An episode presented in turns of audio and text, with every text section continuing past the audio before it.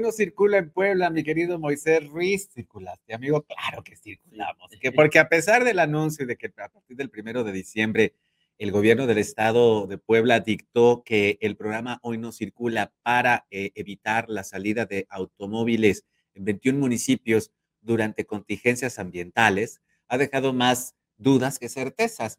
Porque efectivamente, amigo mío, nosotros vivimos en la famosa megalópolis, eh, los contaminantes van y vienen, el aire los traslada y pues tenemos al lado el volcán Popocatépetl. Pero, amigo mío, ¿quién determina una contingencia ambiental aquí en Puebla? Sabemos que la autoridad, pero ¿cómo? ¿Bajo qué criterios? Muy buenos días, mi querido Moisés. buenos días a todo el auditorio. Pues sí, como dices, creo que ha dejado más dudas que este, respuestas esta, la implementación de este programa. Eh, digo, finalmente a mí no me compete tampoco aclararlas, pero sí, sí, sí, sí, comentar al respecto. Este, yo creo que, eh, bueno, eh, la Secretaría de Medio Ambiente ha puesto este, a disposición del público líneas y contacto directo para, para, cualquier aclaración más precisa. Sin embargo, pues bueno, contestando a tus preguntas, ¿quién mide? Pues es la misma Secretaría de Medio Ambiente. Tiene un sistema de monitoreo ambiental que, que durante muchos años ha estado midiendo la calidad del aire aquí en Puebla este, ¿Cuáles son los parámetros? Los, los desconozco técnicamente, pero la Secretaría es quien mide y determina en qué momento no es buena la calidad del aire en Puebla. Igual debe ser la famosa CAME, ¿no? La Comisión Ambiental de la Megalópolis. sí, existe? Eh, sí, sí, sí, sí existe. Tienen sus parámetros. De hecho, este, recordemos en un principio, es, bueno, no sé si tú te acuerdas que se tenía un sistema de medición que se llamaba IMECA. En los IMECAs, vamos, los, eh, primeros, índice metropolitano de la calidad del aire. exactamente. ¡Qué memoria! En, Ciudad de México, bueno, era, era el más conocido y se implementaba únicamente en Ciudad de México, pero a partir de esta política de, de este, megalópolis, bueno, ya implica más entidades federativas y este, yo considero que es bueno que se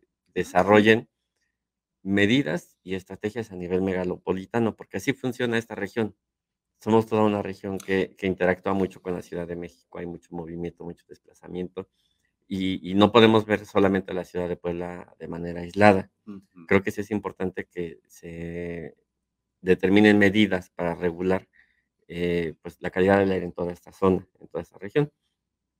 Sin embargo, en Puebla va a funcionar de manera excepcional no va a ser eh, como en Ciudad de México, que ya es de manera frecuente, este, o permanente más bien.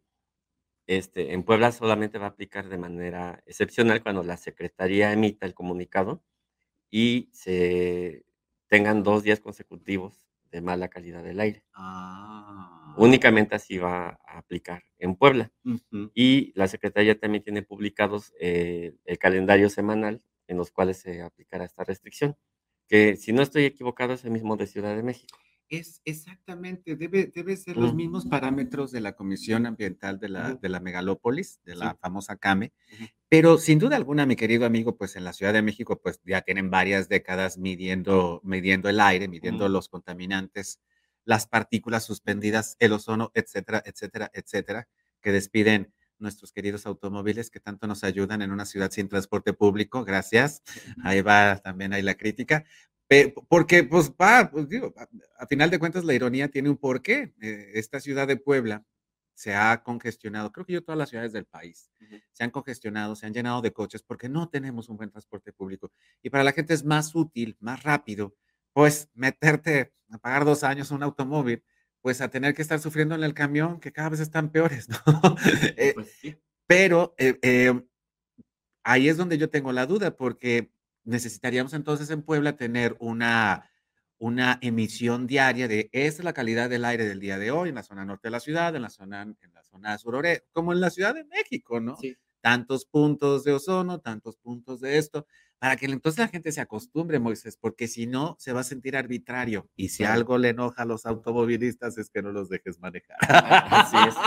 Sí, Luis mira, eh, yo recuerdo que en administraciones anteriores eh, sí había un monitoreo diario, incluso estaba publicado en internet. Podías consultar en internet este, eh, cómo estaba la calidad del aire, porque había varias estaciones, yo espero que sigan todavía funcionando. Había una aquí en el, en, en el Parque de las Ninfas. Ajá, exactamente. Una estación de monitoreo, otra en el Parque Ecológico y me parece que otro en la zona norte. Ajá. Este, y los puedes consultar por internet. No sé actualmente, desconozco con todos estos cambios administrativos que ha habido en el gobierno. exactamente. Si se pueda seguir consultando y monitoreando la calidad del aire en, tiempo real. Ay, maldito internet. Estoy tratando de googlearlo, fíjate, pero lamentablemente el internet no me está ayudando para ver. Pues uno pone monitoreo calidad del aire. Sí. Para pues para, para, para ver si realmente. Para consultar. Para consultarlo, si realmente, a ver, estamos haciendo aquí el. el, el ay, maldito internet. Esperemos que se pueda consultar. Este, final de cuentas, información Mira, aquí está, monitoreo. Debe ser calidad del aire puebla.gov. Si existe una página que se llama calidad del aire puebla.gov. Y mira, índice de calidad y aparece mala. Contaminantes partículas PM 10, PM 2.5. Sí hay. Mira, aquí está monitoreo atmosférico, fuentes fijas, verificación vehicular y es de la Secretaría de Medio Ambiente, Desarrollo Sustentable y Ordenamiento Territorial. Que, híjole, que ahí está, ahí está precisamente, ahí está mi querido Gustavo Barrientos poniéndonos la dirección de la calidad del aire puebla.gov, es ahí donde se puede, y es, creo yo, algo a lo que nos tendremos que acostumbrar, mi querido amigo.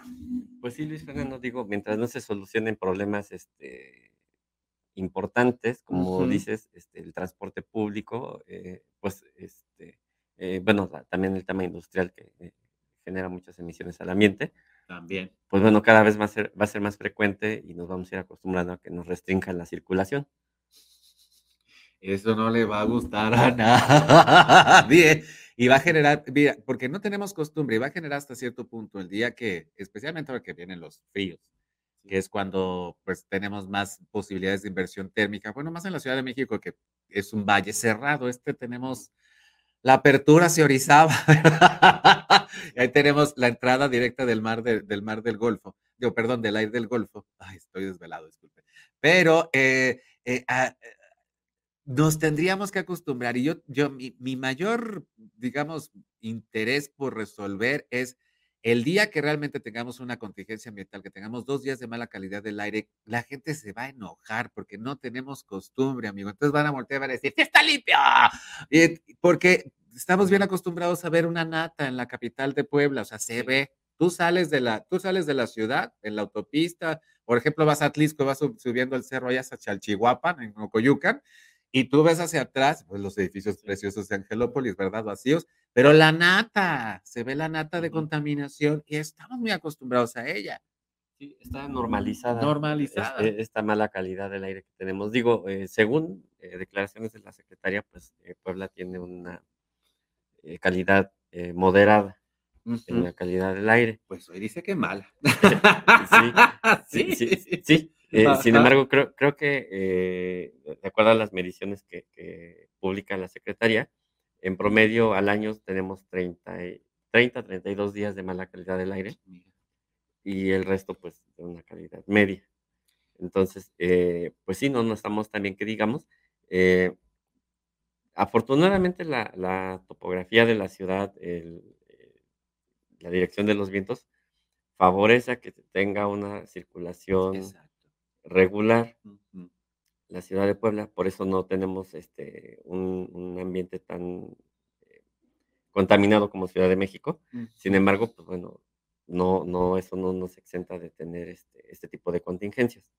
Eh, yo creo que bien, como dices Luis Fernando, digo, y al principio lo, comentaba, es bueno que se empiecen a tomar medidas de carácter regional, como esta, que digo, no nos va a gustar, pero pues solitos este, hemos hecho, solitos hemos cooperado para que esto esté así. Este, Primero desde permitiendo que la autoridad no, no mejore la calidad de los servicios, no mejore el transporte público.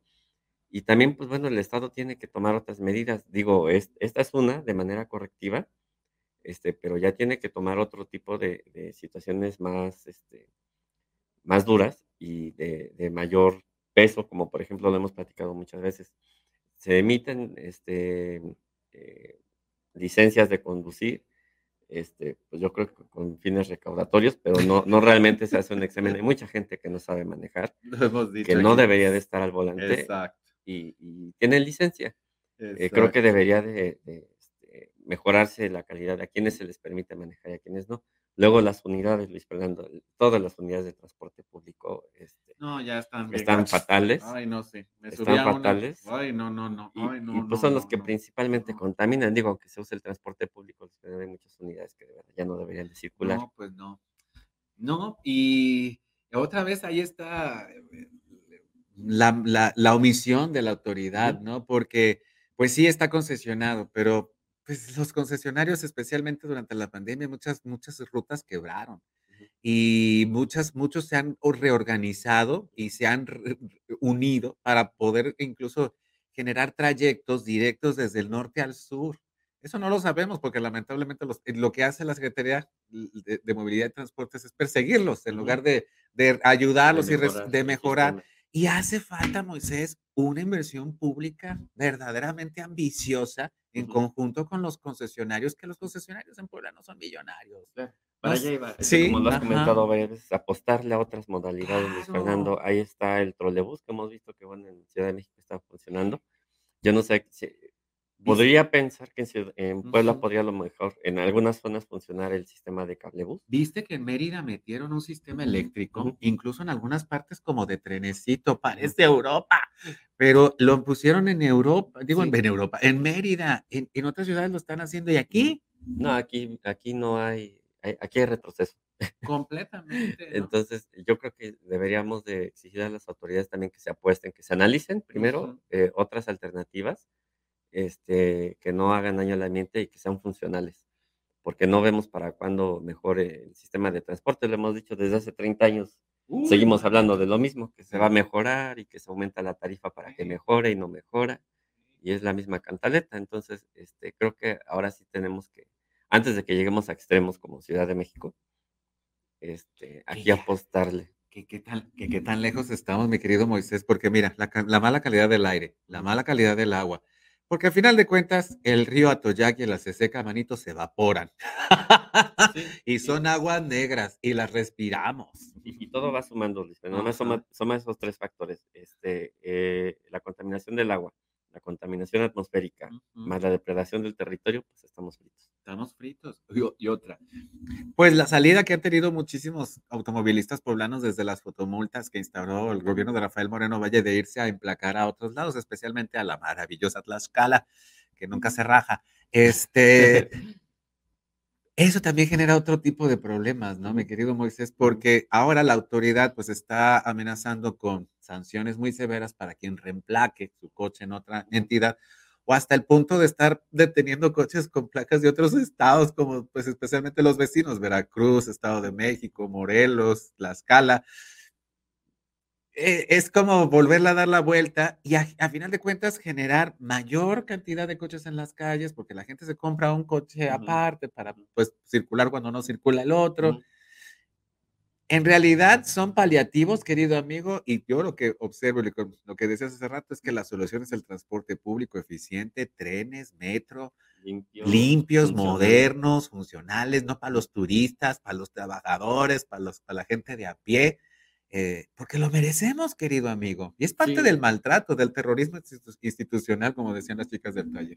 Yo creo que sí ese tema de la movilidad y del transporte público ya se hubiera tenido desde hace décadas, uh la calidad aquí del aire sería muy distinta, la movilidad en Puebla sería mucho mejor. Mm. Y solamente es este, cuestión de voluntad. Sí, voluntad. Voluntad política y de apostarle a una buena inversión. Exactamente.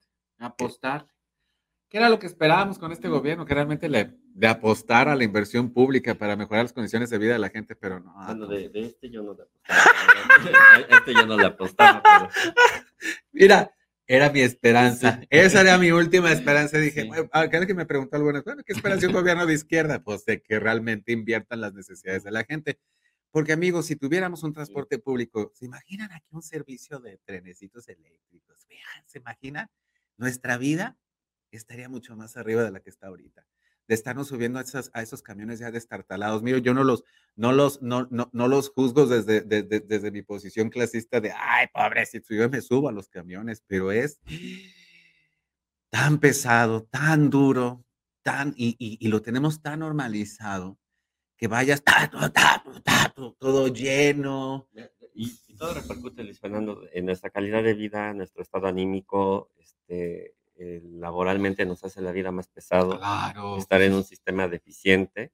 Eh, y lo normalizamos, lo terminamos normalizando. Como bien dices, también eh, por parte de los automovilistas, ahorita con estas situaciones también, este, pues nos va a fastidiar más el estar al volante, si de por sí ya es pesado circular en esta ciudad. Exactamente. Este, todavía con, con, restricciones de este tipo, pues bueno, no afecta la calidad de vida. Pues ya veremos, mi querido amigo, ya veremos cuándo se determina una contingencia ambiental en Puebla. No tenemos experiencia en ese sentido. Tampoco la ciudadanía tiene experiencia en, en, dejar de hacer actividades, como por ejemplo salir a correr por las tardes o por las mañanas, porque pues está la calidad del aire muy mala. En fin, muchísimas, muchísimas eh, disposiciones que tal vez en la capital del país los, la, la, gente de la Ciudad de México tenga mucho más costumbre, pero aquí seguramente va a ser un problemita. Yo así lo veo eh, en lo que se ajusta, pero también tenemos que ir, si queremos que la gente no use automóviles, tenemos que ofrecerle un servicio que sea tan cómodo, tan rápido y tan eficiente como el propio, como el automóvil propio. Si no, nada más nos estamos haciendo tontos. Mi querido Moisés Ruiz, muchas gracias, amigo, por haberte venido a platicar y darte este tiempo con nosotros. Gracias, Luis Fernando, gracias a todo el auditorio. Este, pues, nos pueden encontrar en Facebook, en Observatorio Metropolitano Puebla y en Twitter en OMP-AC. Síguenos en Facebook y en Twitter. Estamos contigo, Puebla.